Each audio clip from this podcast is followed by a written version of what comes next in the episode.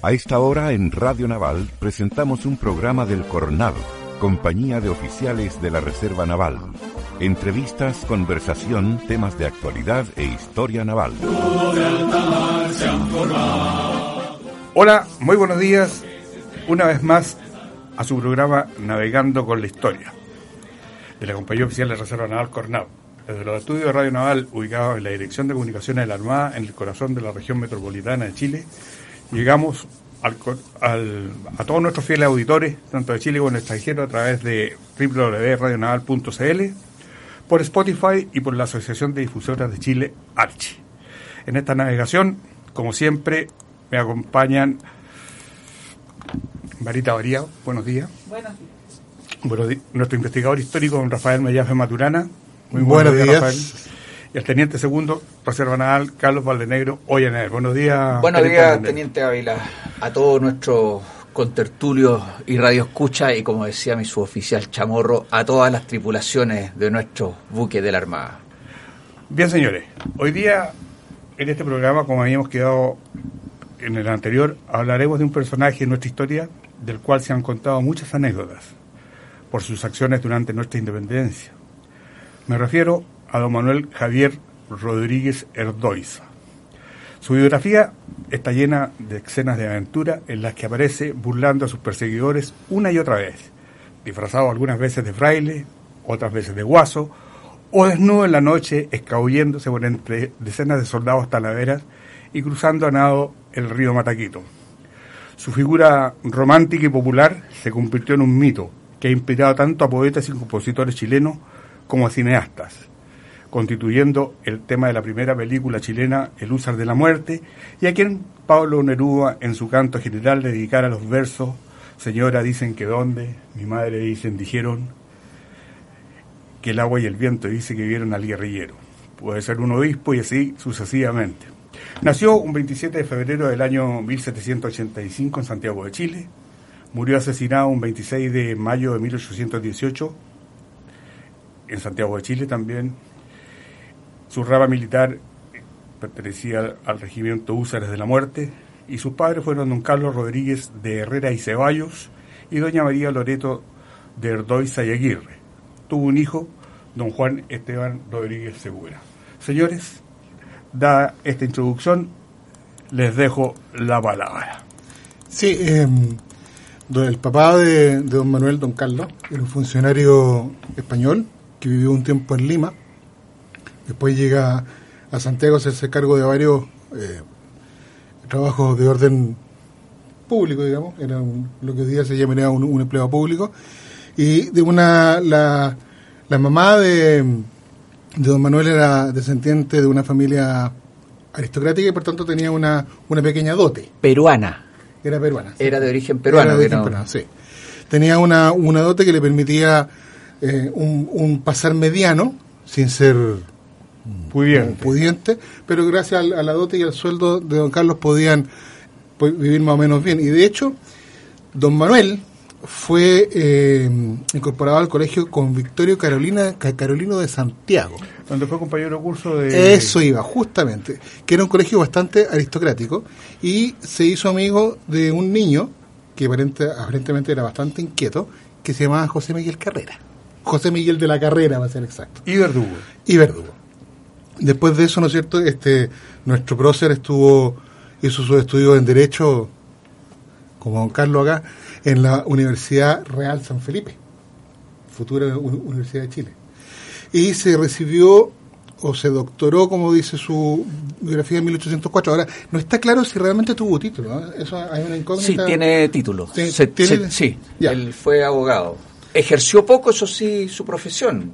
Ahora, efectivamente, don José Miguel, o sea, don Manuel Rodríguez Erdoiza, es una figura mítica, legendaria, romántica. Si Muy romántica, decir, sí. Por eso que los versos que recitó don Willy, eh, que son del canto general de don Pablo Neruda, reflejan muy bien ese espíritu aventurero de don Manuel Rodríguez, abogado de profesión. Exacto. ¿Mm? Pero además fue diputado, fue secretario de guerra y secretario personal de don José Miguel, capitán de ejército y director supremo.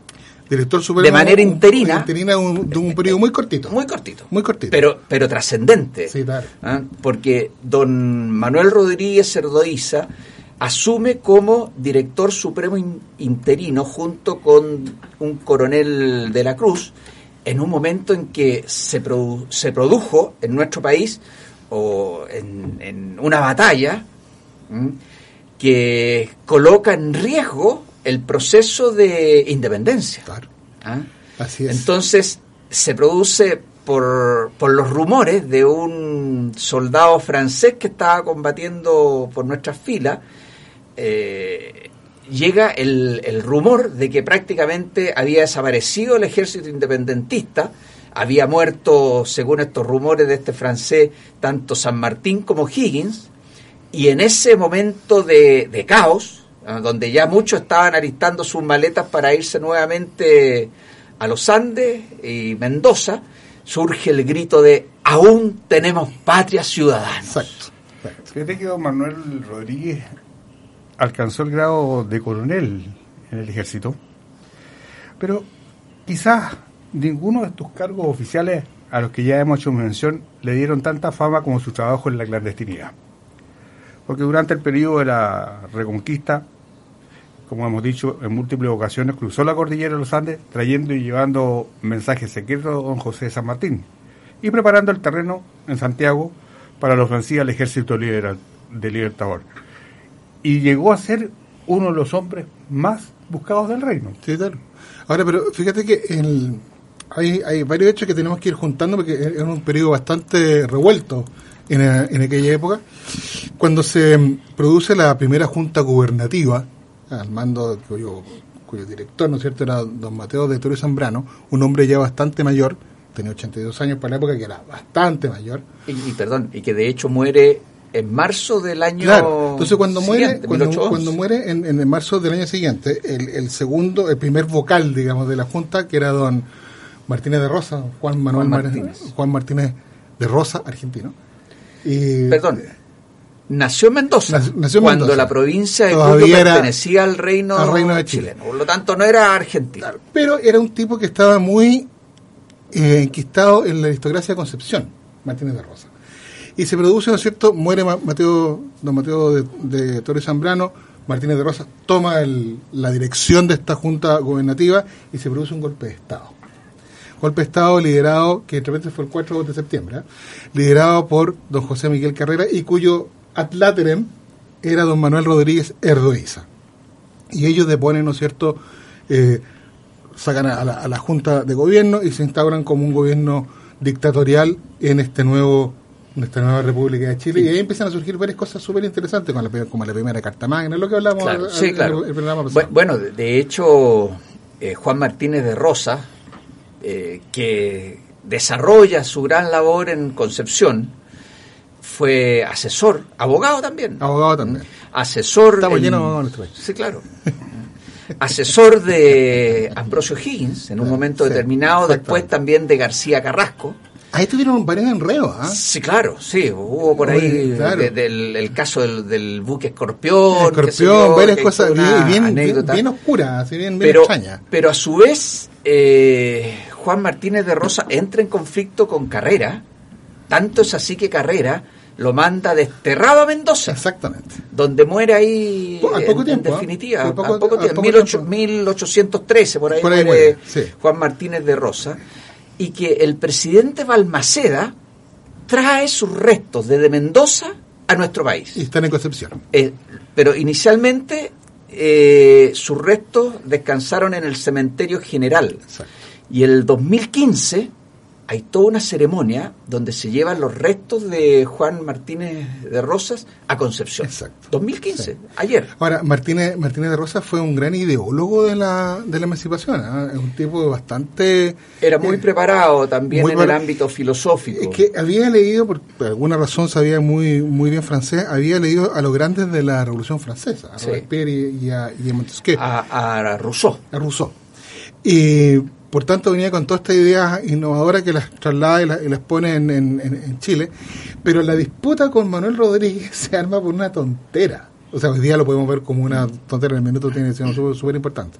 ¿Cuál iba a ser la capital de Chile? Concepción o Santiago. Y ahí es donde surge esta enemistad entre los dos que al final termina en este destierro de Martínez de Rosa en, en Mendoza. Ahora, siguiendo con, con nuestro profesor que estamos viendo hoy día, ¿cierto? Cuando el ejército patriota es derrotado en Rancagua, eh, junto con todas las huestes que se van hacia, hacia Mendoza, se va Manuel Rodríguez y establece un vínculo de amistad con Juan José de San Martín. Eh, Juan José de San Martín, San Martín no, me, me confundí con el otro San Martín de la Guerra del Pacífico, nada que ver. Y eh, él es el que lo manda a hacer eh, acciones de, De guerrilla, espionaje. de espionaje y de guerrilla a Santiago. Por eso que va y viene, va y viene, y ahí se empieza a armar esta, esta figura de este héroe romántico, mítico, guerrillero que asolaba las praderas de Santiago, de Chile. Sí, porque fíjate que don Manuel Rodríguez, un, un- un dato no menor, ¿ah? Eh, a sus 33 años fue tildado de un gobernador incorregible. Corregible. ¿Ah? Lo que pasa que don Manuel Rodríguez era un personaje también de, de un care- carisma bastante importante, que además tenía una capacidad intelectual sobresaliente. ¿Sí? Él había destacado muchísimo en sus estudios tanto en el Colegio Carolino Mm. como posteriormente en la universidad para poder destacarse como abogado. Y él en 1810 asume ya estas ideas libertarias. Que a modo de reflexión, por así decirlo, nosotros podemos señalar que esta lucha de la independencia, este proceso de independencia, desde mi punto de vista, es una especie de guerra civil entre dos concepciones. Eh, No concepción me refiero, Sí. sino entre dos pensamientos, De dos, dos cosmovisiones, que es el ser monárquico o el ser republicano. Y ver, esa, es que- y esa es la, esa es la gran disputa que hay entre chilenos. Mm. independiente de que obviamente la mayor parte de los monárquicos son de origen español, pero es una disputa civil entre monárquicos y republicanos. Lo que pasa es que tocaste un punto que es súper interesante, que eh, las guerras de independencia, que se llaman así porque buscan un fin de ser eh, independiente, en el fondo, en estricto rigor, son guerras civiles. ¿No es cierto? Entre dos bandos dentro de, un mismo territorio. Y entre dos bandos que son netamente civiles, porque además recordemos que el ejército de Chile no existía como tal. Existía un grupo de, Existía el ejército monárquico. el, ejército Claro. español, pero el ejército de Chile era un grupo de gente que se juntó con algunos cabecillas como Rodríguez, O'Higgins, Carrera, que eran más o menos ordenados, pero en, en- en lo que es la patria vieja, el ejército como tal no existía. Recién, recién se empieza a formar en Mendoza, con una, una estructura similar a los, a los tercios españoles. Claro, o sea, inicialmente yo diría que se crea con José Miguel Carrera, el Claro. primero que comienza a organizar un, un ejército propiamente tal, chileno propiamente tal. Ahora, recordemos que los ejércitos de la época no eran profesionales, eran voluntarios. Sí, claro. que se incorporaban a este, a este estamento y partían para donde se le, se le mandase. Ahora, yo ya tengo una, una, una reflexión. Eh, si nosotros, hablo 1810, 1811, hubiésemos sido jóvenes de 22, 25 años, de un pasar mediano, clase media, y nos hablan de que hay que independizar Chile, y que para aquello tenemos que irnos a Mendoza, para lograr, ¿no es cierto?, formar un ejército, ser parte de un ejército y venir a hacer esta revolución dentro de Chile.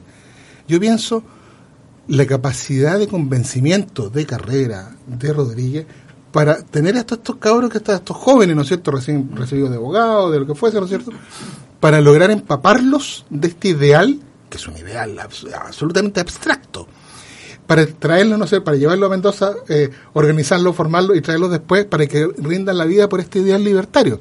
Tienen que haber sido muy convincentes los gallos. ¿no? Mira, yo creo que más que convincente, Rafael, eh, yo creo que estos personajes estaban dotados de, de un amplio liderazgo. ¿ah?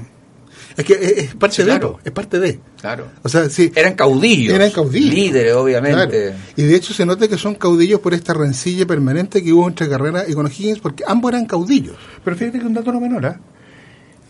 esta amistad tan férrea que había entre don José Miguel de la Carrera y don Manuel Rodríguez llegó a Carrera muchas veces a tenerlo detenido a, a Rodríguez. Sí, Sí, claro.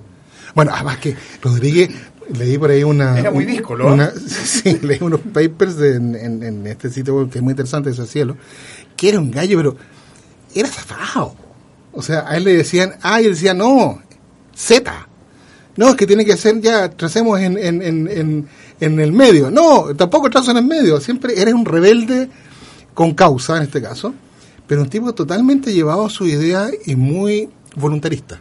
Muy voluntarista. ¿ah? Él, él permanente hacía lo que, lo que él pensaba que era lo, que era lo correcto. Y bueno, y de hecho, justamente cuando se produce estas circunstancias que mencionábamos recién, que él asume como director supremo, tuvo como dos días. Sí, claro, ¿ah? sí. Fue justamente por esta circunstancia que se produce de, de este desastre que, que se había producido en el sur de Chile y que se produce la desbandada del ejército en un momento determinado. Él para asumir esta contingencia y poder reunir tropas que defendieran la capital y evitar que se produjera la desbandada, asume como director supremo y existe un, un bando de con la firma de él y el coronel de, de la Cruz. Claro. ¿Mm? Eh, eh, En, en memoriachilena.cl ahí Sí, uno puede hay varias- encontrar varias cosas súper ese- interesantes ese, y, bueno, ese bando claro. y, y aparece la firma de él como director supremo. Pero eso produce también en O'Higgins, que ya estaba como al mando de como director supremo, produce cierta desconfianza. Absolutamente. Ah, porque Que lo- iba a tener por- este gallo ahí constantemente Claro. haciéndole Ah, ruido. y- Era una piedra en el zapato. Claro. y por lo tanto, eh, luego de esta desbandada, qué sé yo, él, él asume como director supremo por ahí por el 18 de marzo de 1818. Poco antes de la batalla definitiva de la independencia Sí. que es en Maipú, el 5 Sí. de abril. Entonces, regresa O'Higgins, eh, regresa a su vez San Martín, que es el organizador Claro. del ejército, y logra derrotar en definitiva y consolidar el proceso de independencia el 5 de abril en la batalla de Maipú. Pero fíjate que... Y ahí, eh, perdón, ahí es detenido Manuel Sí, Rodríguez. y sí. produz- producto de eso eh, entra en... Hay un, hay un diálogo que está que está recogido en, en, en, en- Memoria Chilena cuando Higgins eh, va a mandar preso a, a, a Rodríguez y Rodríguez le, le hubiese dicho lo siguiente. Usted ha conocido, señor director, perfectamente mi genio. O sea, ya advertía que estaba, ¿no es cierto? Soy de los que creen que los gobiernos republicanos deben cambiarse cada seis meses Así. chupalla, cada seis Claro. meses. O cada año a lo más. Para que de ese modo probarnos todos si es posible y, es- y están arraigadas esta idea en mí, que si yo fuese director y no encontrase quien me hiciera la revolución, me la haría yo mismo. O sea, un tipo totalmente casi anárquico. Claro, Pero ahí, claro. también, a- ahí también en ese diálogo le, le dice a O'Higgins que, que él lo sabe que también se la trató de hacer a mis amigos los carreras. Claro, sí, no, sí. A ver, eh, por lo mismo que su carácter, como ya no está haciendo señas la, la Marita, vamos a dejar todas las, las andanzas para el segundo bloque, pero sí, eh, Rodríguez tenía evidentemente un carácter sumamente... Ligero. Era, era cortito mecha, Claro. era muy cortito Radiador de moto. prendía con poquito. Claro. ¿ah? Eh, pero al mismo tiempo sus ideas eran bastante claras, un poquito extremas de cada seis meses ir cambiando de gobierno, un poquito extremo. Pero sí, evidentemente tenía ese, ese carácter eh, osado, aventurero, díscolo, que fíjate que yo creo que San Martín lo leyó muy bien. Y es por eso que lo manda a él en todas estas incursiones desde, desde Mendoza hacia el Chile central, todas estas incursiones de tipo Clandestino. de espías, clandestinos y guerrilleras, ¿no es cierto? Para ir levantando la moral de la gente y la moral de las Le- masas. ¿Les parece que le pidamos a Marita el- la canción El romance? No, no sé si se llama romance. La o no, tonada de la Manuel- tonada de la Manuel tonada de Rodríguez, Manuel Que Rodríguez. ahí están Sí, los ahí versos están que los versos, sí. reseñaba El canto Willy. general de Pablo Neruda. Eso, vamos a la música. Vamos a la música.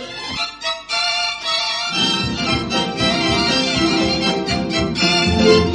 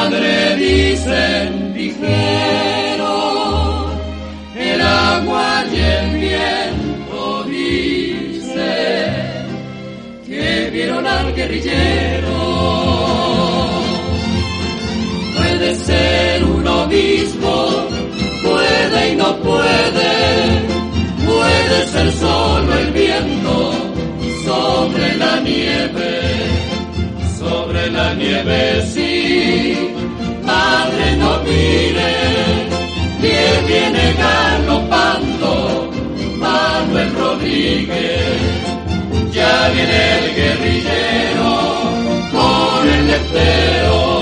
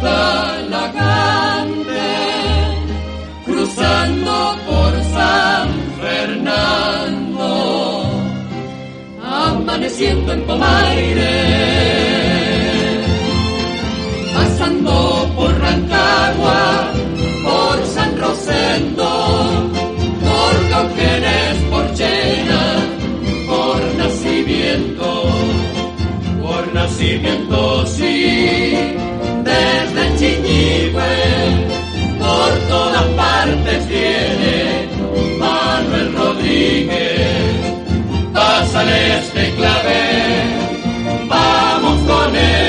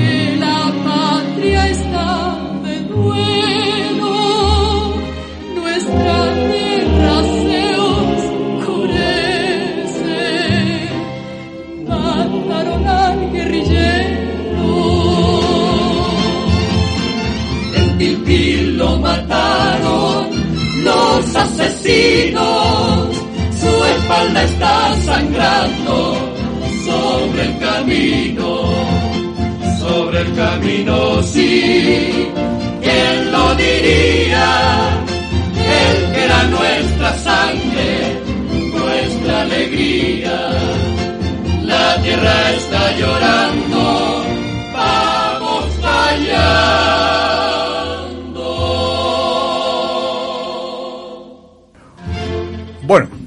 De vuelta de, de este canto general de don Pablo Neruda con, con los versos que le dedicó a don Manuel Rodríguez, seguimos con, con nuestro personaje. ¿Qué me tienen que seguir diciendo al respecto? Con sus mitos y aventuras. Así es. En las aventuras que por eso que fueron llevadas al, al cine y no una vez, varias veces. Bueno, la primera película, como dijo eh, Willy, eh, que se hizo en nuestro país y que hay algunos fragmentos Sí. que se han recuperado, que uno los puede encontrar en YouTube muchas veces, es El Húsar de la Muerte, Sí. de Pedro Siena. Siena. Pedro Siena. Pedro Siena, Siena. sí. Que es una película muda. Es una película muy así. eh, es de las primeras películas Sí. que se hizo en nuestro país. Si no mal recuerdo, 1925 o algo por ahí. Por ahí, más o menos. Venía Y que- recién apareciendo los hermanos Lumière.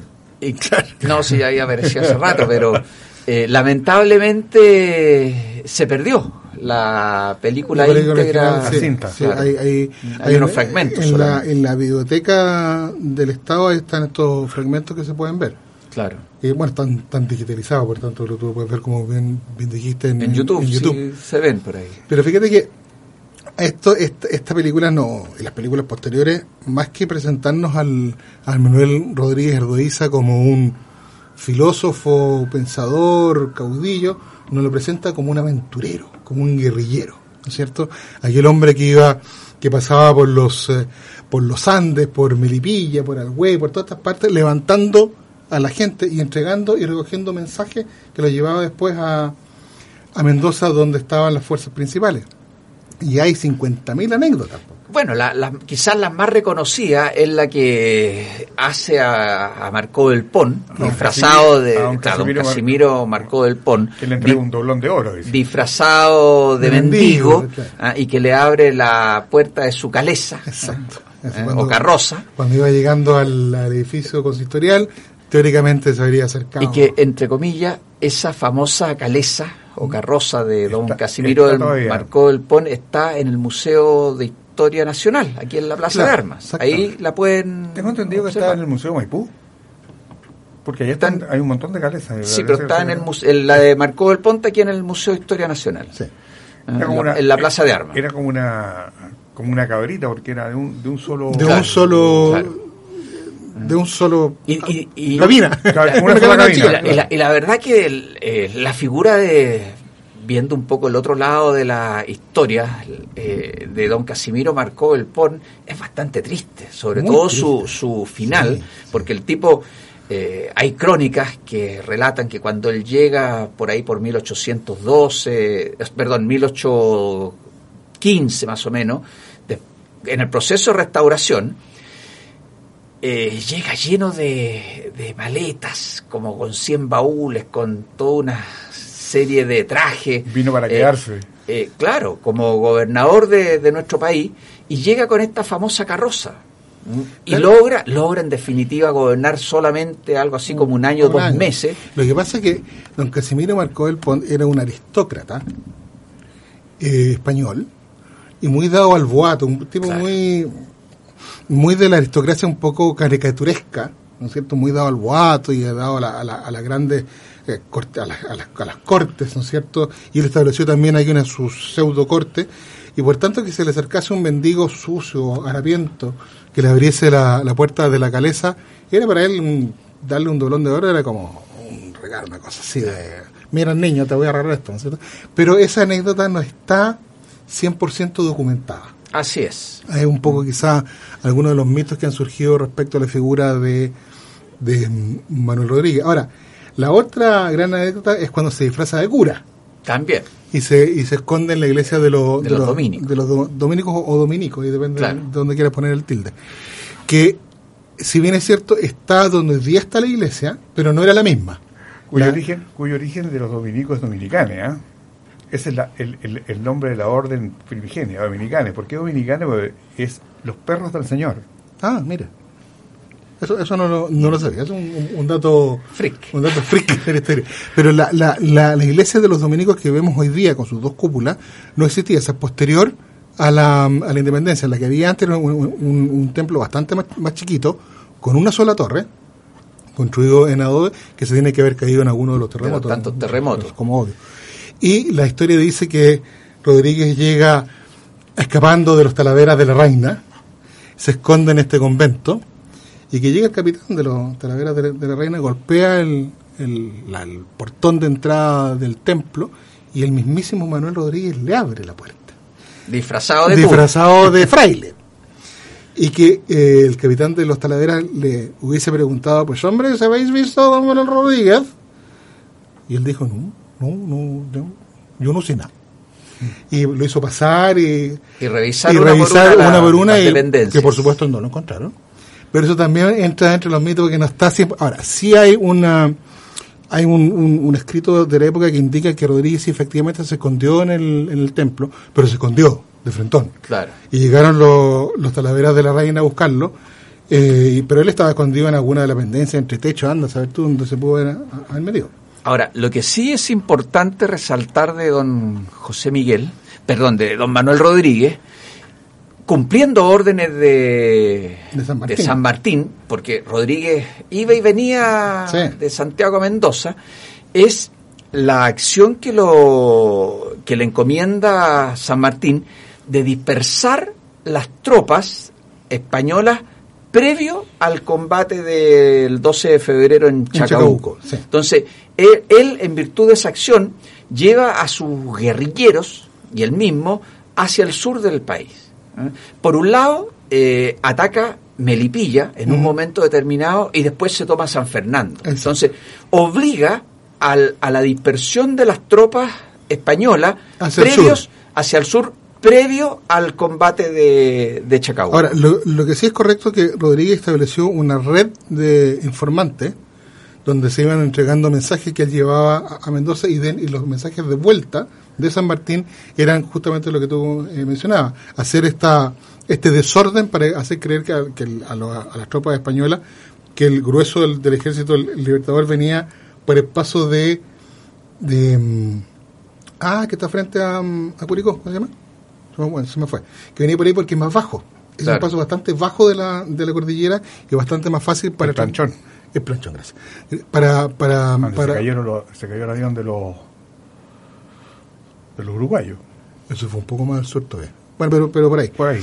eh, que era un, un paso bastante más bajo y bast- por tanto bastante más fácil para traspasar un gran ejército no pensando que la, la lógica indicaba que por ahí, que por ahí era más factible. Y, no pasarlo por el Cristo, o sea, por el paso de los, de, de los patos y el, el Cristo Redentor, donde hoy día está el Cristo eh, Redentor, que es un, bastante más complejo, es más alto, más, más, más Y de agreste. hecho se demoraron bastante. Se demoraron bastante en el más. cruce de los Andes, que ha sido recreado por muchas Mira, veces. fíjate por- que yo estuve con un sargento del ejército el otro día que me contaba que él cruzó, hizo cruce. Para los 200 años él hizo el cruce porque tenía una labor específica que, cumplir. Me dice que partieron desde Mendoza, desde la plaza de Mendoza, entre los vítores de la población, fue feriado nacional ese día, y partieron todas las tropas caminando. Pero ya llevaban 3, 4 días subiendo, subiendo, subiendo, y él conversaba con sus precios, ¿cómo diablos hicieron esto si nosotros vamos equipados con buenos zapatos, buenos abrigos, buena ropa, buen rancho? ¿Cómo estos patipelados pasaron esta tremenda montaña, como serie de montañas, así prácticamente en pelota? Entonces ahí es cuando, me decía, ahí es cuando uno le toma realmente el peso a lo que fue esa expedición y cómo lo hicieron toda esta gente que pasó y cuántos muertos tuvieron en, en- en el, camino. Y me dice cuando, cuando pasan pasan el Cristo, porque por, por ahí fue, y empiezan a bajar y empiezan a ver el valle de la Concagua, fue como un alivio y ¡ah! Por los patos. Llegamos, pasaron por los patos. Claro, porque Los Patos es una localidad que está ubicada al noreste de, De los Andes. San, de San Esteban. Es en este- es un, poquito al norte de- Claro, de los y ahí Andes. está la, la- la historia del cariño botado y- Claro. y, todo el tema ese. Pero dice que fue, fue una, una cuestión súper impactante hacerlo, incluso con apoyo de helicópteros, con todo, pero pensando cómo lo habían hecho hace 200 años atrás era una cosa titánica. ¿m? Bueno, pero volviendo a nuestro a nuestro, A nuestro prócer, prócer. a nuestro prócer, fíjate que, claro, él, él hace todo, todo este movimiento de desinformación, hoy día diríamos que fue una desinformación, para hacer creer a los españoles que venían por el, por el sur, y lo logra, po. por eso es que Chacabuco es una batalla tan, bueno, además que bastante especial, cuando uno estudia Chacabuco es una batalla súper rara, eh, y, si uno está en el terreno, invito a la gente que vaya al sector que es muy bonito, uno se cuenta que una serie de, de, de cerrillos con quebradas, con, con pequeños valles, con lomas para arriba y para abajo, Digo, muy poca explanada. ¿eh? muy po- entonces cómo plantear una, una batalla ahí es bien complejo, eh, es súper complejo desde el punto de vista netamente militar. Pero da la impresión, volviendo quizá un poco a, a don Casimiro, que los españoles estaban muy pesimistas de- del desenlace que podía tener esta incursión patriota, porque comienzan a preparar antes del 12 de febrero la eventual huida por el puerto de Valparaíso, Sí. ordenando incluso requisar los navíos que estaban surtos en la bahía, y de hecho se produce después la de- del 12 de, de febrero la desbandada Sí. ¿ah? rumbo hacia Valparaíso para poder embarcarse hacia Talcahuano y Concepción Y donde, donde se, eh, Donde se reordenan las tropas españolas. Ah, Porque hay, hay, hay, hay que tener en cuenta que así como San Martín tenía a Manuel Rodríguez como eh, informante mayor, los españoles también tenían su, Su red, claro, obvio, pues si no, si no eran tontos.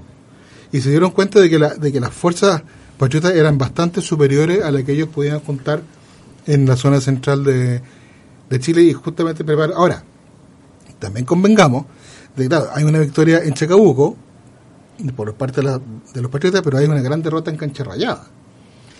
Claro, ¿eh? claro. Y después pero- se dirime todo en, en- en los llanos de, de Maipo o Maipú. Eh, Justamente el cancha rayada, que hay dos canchas rayadas. Sí, hay dos ah, canchas que Uno rayadas. tiende a Pero confundirse, la pero, la, la famoso desastre de cancha Mm. rayada, que es por ahí por el 19 de marzo de 1818, es lo que produce esta situación que habíamos mencionado anteriormente, donde Manuel Rodríguez logra insuflarle ánimo nuevamente al, al populus santiaguino.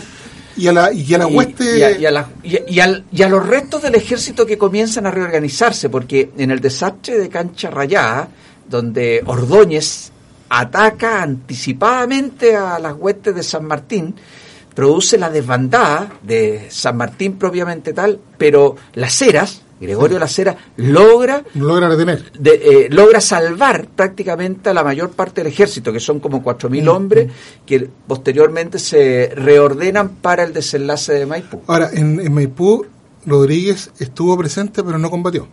Él ya había formado su escuadrón, los Húsares de la Muerte, que tiene una insignia bien. Las dos calaveras. Las calaveras. Las dos tibias cruzadas por la calavera. que más bien parecen piratas que, que otra cosa, pero en fin. Eh, él, él no entra en combate. Él, él no entra en combate. Pero fíjate que a propósito de las calaveras, yo lo voy a llevar al tema final ya de Rodrigo, que estamos casi en el tiempo. Ya. ¿Qué, qué es lo que sucede con su muerte? ¿Ah? Fue muerto, dice la historiografía, por un disparo por la espalda. Sin Él estaba detenido. Estaba de Claro, sí. sin embargo, eh, hay un doctor que es tanatólogo de investigaciones, a quien tengo la fortuna de conocer, el doctor José Belletti, quien, basado en un informe documental del año 1823, determinó que la muerte de Rodríguez no fue por un disparo en la espalda, por la razón de que ese proyectil no era mortal y dice que don Manuel Rodríguez falleció por un traumatismo encefalocraniano producto de los golpes de culata de fusil. Ah, Sin embargo, para tener la certeza científica de esto, se requiere constatar que el cuerpo que se desenterró pertenecía a Rodríguez, porque Claro. el, el- el- cuerpo quedó ahí, quedó a merced de las aves de rapiña, fue enterrado sin ninguna mortaja, sin ni rabi- y en el año 1895 el presidente Pedro Mon autorizó la exhumación de los restos que estaban en la iglesia de Tiltil, porque Sí. ahí fue enterrado. Y un comité establecido que era el cuerpo estableció que el cuerpo de Manuel Rodríguez por una comisión en- encabezada por don Diego Barros Arana, determinó que no era posible llegar a esta conclusión. Sin embargo, hubo un conflicto, pero el gobierno ordenó enterrar el cuerpo con honores como si fuera el de Manuel Rodríguez. Mm. O sea, no se sabe si ese No se cuerpo sabe, era, sí, era- no era sabe. el- Ahora, hay que tener presente lo siguiente, que Manuel Rodríguez es asesinado el 26 de mayo de 1818, Sí. o sea, un mes y día después del triunfo de Maipú. claro. Por lo tanto, ahí es donde surge todo este mito también y toda esta controversia respecto de la acción de la logia lautarina Claro. del mismo O'Higgins en el asesinato de, de Rodríguez. Claro. Y, y obviamente también la mano de San Martín. Sí. Pero fíjate que hay un tema bien simpático, ¿ah? porque no hace mucho, en el año 2008, se pidió la exhumación del cuerpo de, de Rodríguez para, para llegar a estas conclusiones. Sin embargo, esto fue negado por el Servicio de Salud. ¿ah? Y la Contraloría, por unas razones técnicas jurídicas, dijo que ya no se podían exhumar estos restos por una, por una investigación criminal. Porque si se estaba hablando de un homicidio del 26 de mayo de 1818, hoy ya estaba prescrito. Sí, y, y los, eh, los descendientes directos, los bisnietos, ya no están vivos para que ellos hubiesen dado la autorización, la autorización. Para, para exhumar esos restos. Tendría que ser una exhumación por razones históricas. Claro, Más que criminales. Un, estudio negaron. histórico. de- Claro. Yo, yo creo que de todas formas nosotros en estos últimos programas hemos traído a esta navegación a tres grandes personajes de nuestra historia. Obviamente O'Higgins, Sí. que partimos con su análisis el día 20 de agosto. Luego seguimos con Carrera para concluir con don Manuel Rodríguez, los tres grandes personajes icónicos de nuestra historia Y, patria. y hemos hablado y hemos rescatado, perdón, a un personaje que a mi gusto es uno de los grandes ideólogos, a don Juan Martínez de Rosas y Correa. Así es. Oye, pero antes de despedirnos, yo les quisiera señalar además a nuestros auditores que todas las, las personas que estuvieron involucradas, esto es como un sino, ¿ah? en el asesinato de Manuel Rodríguez, no murieron bien. Es como la maldición del guerrero, dice. Yeah. ¿Ah? Toda vez que Bernardo, eh, Bernardo Monteagudo, que fue el que lo mató, sí. lo mataron en el año 1825 en Perú. Don Bernardo Higgins falleció exiliado en ese mismo país. Y don José de San Martín también murió en la tierra, en Francia. Claro. Entonces ahí como un sino, ¿ah? bueno, amigos y estimadas dotaciones, hemos llegado una vez más al final de nuestra navegación por la historia con este interesante programa sobre don Manuel Rodríguez y como siempre tenemos que despedirnos sin antes dejarnos comprometidos como siempre para reunir este navegar junto a nosotros todos los días jueves y domingo a las 10 de la mañana con lo mejor de navegando en nuestra historia de la compañía oficial de Reserva Naval. Así que señores, nos veremos el próximo jueves con un interesante Después de Fiestas relato. Patrias. Después de Fiestas Patrias. ¿ah? Eso. No bailen tanta cueca porque el corona todavía anda, por- pueden remover al coronavirus, así Claro. que... Y si usted llegó Sa- atrasado a este programa, tiene que verlo por, tiene que escucharlo por Spotify. ¿ah? Y no zapateen en fonda ajena. Así es. Muy bien. Buenos días. Muchas Buenas gracias. Así concluimos el programa de hoy. Fue una presentación del Cornal, Compañía de Oficiales de la Reserva Naval. Muchas gracias por su sintonía.